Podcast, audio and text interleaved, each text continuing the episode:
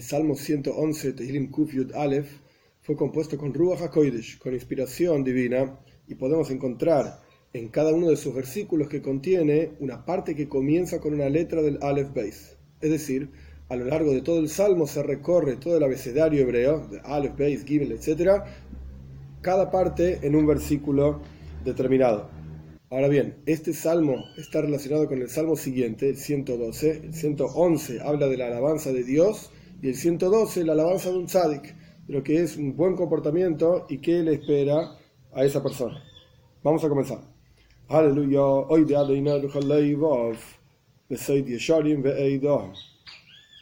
Alabado sea Dios. Voy a agradecer a Dios con todo mi corazón en el consejo de los rectos y la congregación en medio de ellos y aconsejado por ellos, voy a decir la siguiente alabanza. Veis, dos.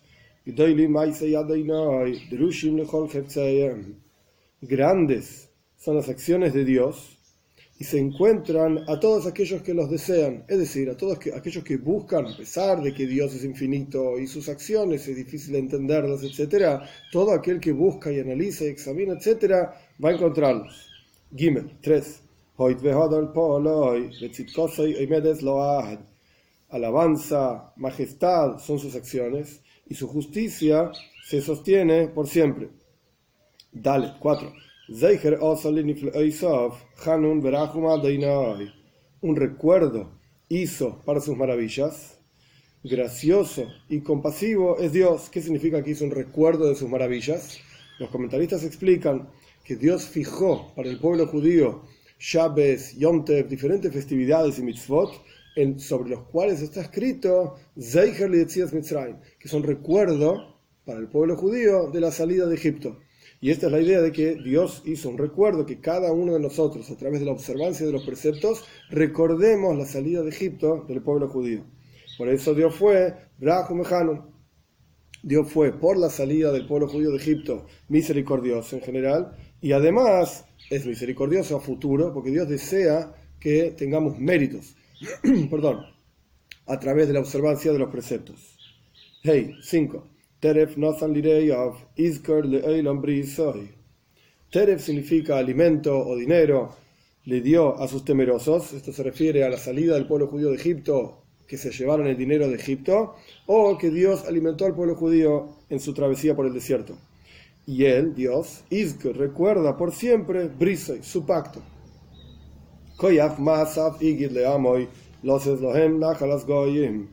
La fuerza de sus acciones indicó, contó a su pueblo para darle a ellos la herencia de las naciones, que se refiere a los siete pueblos que vivían en la tierra de Canaán, para transformar, como vamos a estudiar un ratito, la tierra de Canaán en la tierra de Israel.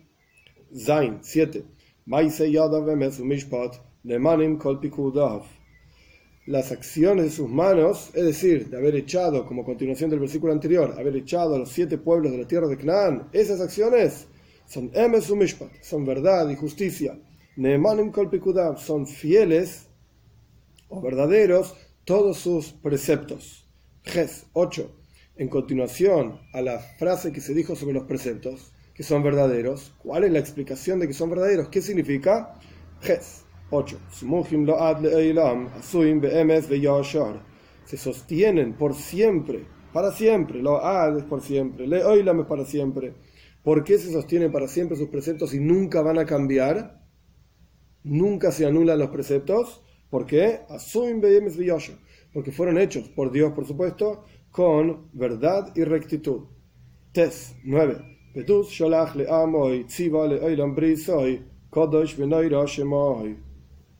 Salvación envió a su pueblo y mandó a recordar, la palabra recordar no está, los comentaristas dicen, mandó a recordar Leoilam Brisoi, por siempre su pacto. Santo y temible es su nombre, es decir, Dios santificó al pueblo judío a través de entregarle la toira, las mitzvahs, etc., para que temamos de él. Yud 10.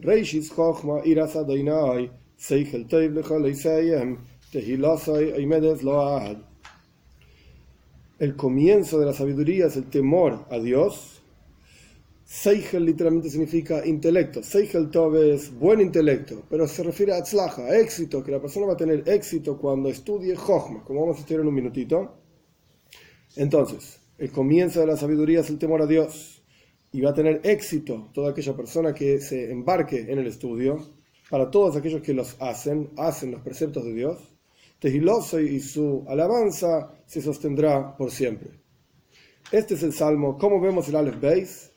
El abecedario. En el primer versículo dice: Oide, voy a agradecer la Aleph. Después, Besoid en la Beis. Gedoilim en el segundo versículo, Gimel.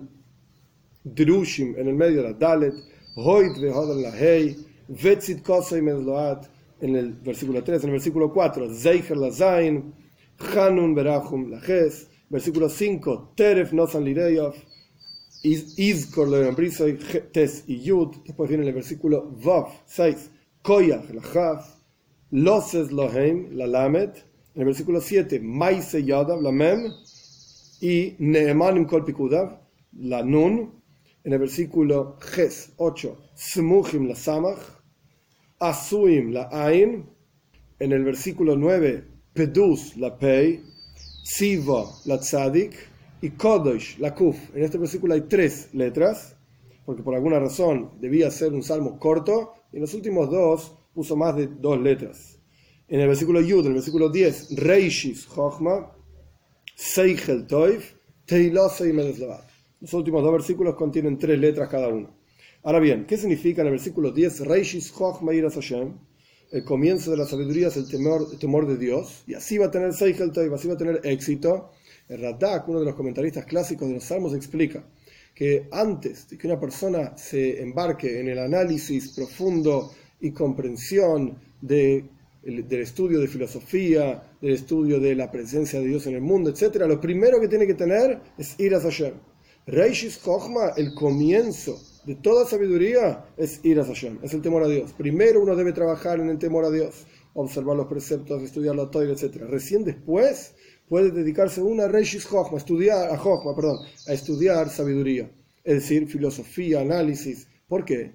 Porque si la persona empieza al revés, empieza por Jochma, por sabiduría, filosofía, puede desviarse fácilmente y perder el norte, perder el enfoque en el servicio a Dios. Por eso, Reishis Chochmas, ir a Hashem.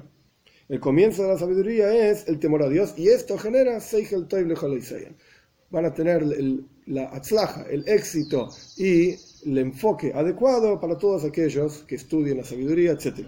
Esto es por un lado. Por el otro lado, en el versículo 6 de este salmo aparece una idea que está citada por Rashi comentario en su comentario a la Toira, al comienzo, en el primer versículo. El versículo dice, la fuerza de sus acciones le dijo a su pueblo, para entregarle a ellos, al pueblo judío, la herencia de las naciones, que son las siete naciones de Canaán. Rashi trae al comienzo de su comentario en la Toira la siguiente pregunta, con la siguiente respuesta. La pregunta es, la Toira viene de la palabra, la Toira es de la palabra Hoirá, enseñanza. La Toira es un libro de enseñanza, es un libro de leyes. Siendo así, ¿por qué empieza la Toira con el relato de la creación? Aparentemente la Toira debería empezar en Parshas Boy, la segunda parsha del segundo libro, donde empieza a Gem, donde dice la Toira, este será el primer mes para ustedes, etcétera, una serie de leyes. La Toira es un libro de leyes. ¿Por qué me trae el relato de la creación? Que no tiene ninguna ley, por así decir. Responde Rashi, justamente con este versículo. Rashi dice, la Toira trae el relato de la creación para enseñarnos que el mundo entero le pertenece a Dios. Él lo creó. Él tomó la tierra de Canaán y se la dio a los pueblos de Canaán. Él le quitó la tierra a estos pueblos y se la entregó al pueblo judío, de manera tal que no vengan a decir los pueblos, las, naciones del mundo. Listim atem, ustedes, el pueblo judío, son, ladrones que se quedaron con la tierra de Canaán. Son ladrones. Entonces dice el versículo de nuestro salmo, Dios enseñó que Él es el que creó el mundo, toda la historia del Breish, del, comienzo de la creación, etc., para darle al pueblo judío la tierra de las naciones. Ahora bien, está muy bien decir que el mundo le pertenece a Dios y que los pueblos del mundo van a decir que el pueblo judío son ladrones, pero hay algo que nos cierra, en el comentario de Rashi. Todo el mundo sabe, tanto bajo las leyes del pueblo judío, las leyes de Bnei Noyach, que cuando una nación conquista a través de guerra, etcétera, una tierra, esa tierra le pertenece, le pertenece a ellos. Es una forma de adquirir una cosa, la conquistaron. Ahora bien, entonces, ¿por qué los pueblos del mundo van a decir que el pueblo judío son ladrones? Conquistaron cuando el pueblo judío entró con Joshua bin Nun, conquistan la tierra de Israel a través de guerras, etc. Esa tierra le pertenece a ellos. ¿Por qué dirían que el pueblo judío son ladrones? ¿En base a qué? Entonces no sería necesario saber que la tierra le pertenece a Dios y Él la entregó acá, se la sacó a estos, se la entregó al pueblo judío. No tiene ningún sentido, el pueblo judío la conquistó. ¿Por qué dirían las naciones del mundo que el pueblo judío son ladrones? Y la idea es que la conquista del pueblo judío de la tierra de Israel no fue una conquista común y corriente. No es que estaban en ese lugar, los echaron de ahí, los babilonios, después los romanos, y bueno, anda a conquistar otro lugar, anda a vivir en otro lado. No es solamente esto en el momento en que el pueblo judío entra en Eretz Canaan, la tierra de Canaán, transforman ese lugar en Eretz Israel, en la tierra de Israel. Y la tierra de Israel no significa solamente un lugar con un nombre, sino que significa que hay un vínculo intrínseco, esencial entre el pueblo judío y la tierra de Israel. Independientemente de si el pueblo judío vive en ese lugar o no, si los echaron de ese lugar los babilonios, los romanos, etcétera, el pueblo judío está ligado y conectado a esa tierra. Como trae en diferentes farim, el Kuzari trae interesante, que es como la tierra que permite crecer diferentes, diferentes plantas. Hay lugares y climas especiales y tierra especial para tal planta, por ejemplo un viñedo. Crece en diferentes lugares del mundo, no crece en cualquier lado. De la misma manera, Eretz Israel, la tierra de Israel, está intrínsecamente ligada al pueblo judío. El pueblo judío crece, espiritualmente hablando, en la tierra de Israel y no en otro lugar. Por lo menos no de la misma manera como crece en la tierra de Israel. Y esto es lo que están diciendo los pueblos. Listimaten, los pueblos, las naciones del mundo, dicen ustedes, dicen, ustedes son ladrones, no porque no crean que Dios creó el mundo, todos creemos que Dios creó el mundo. Y Él es el dueño de todo y le quitó esta tierra a estos pueblos, se la dio a otro. Eso no es un problema. El pueblo judío conquistó la tierra de Israel y ahí, entre comillas, robó parte del mundo del resto de las naciones, porque en el momento que el pueblo judío entra en la tierra de Israel, la conquista y la hace parte de su propia vida, ningún otro pueblo puede vivir ahí, ningún otro pueblo puede, reclamar y decir, esa tierra es mía. Dios le dijo a su pueblo que Él es el dueño de todo, Breishis, Él creó todo el universo, y Él entregó esta tierra y vinculó esta tierra con el pueblo judío. Entonces no fue una conquista común y corriente, fue una conquista que transformó un lugar y unió intrínsecamente un lugar, una tierra, con un pueblo. Por eso la gente podría decir, ustedes robaron algo. Hay algo del mundo en el cual ya nosotros no podemos ser parte. Y esto es la razón por la cual este versículo está citado justamente en ese comentario de Rashi. Dios decidió que esa tierra le pertenece a este pueblo y que esa tierra va a ser, por así decir, en Jerusalén, en Haramoiria, en el monte Moiria, en el Beis Hamikdash, en el templo, en el Kodesh en el Santo Sanctorum, el lugar en donde se va a expresar la presencia de Dios y de ahí se va a esparcir hacia todo el mundo para hacer luz para todo el universo entero. Pero ese lugar en particular está intrínsecamente ligado con el pueblo judío.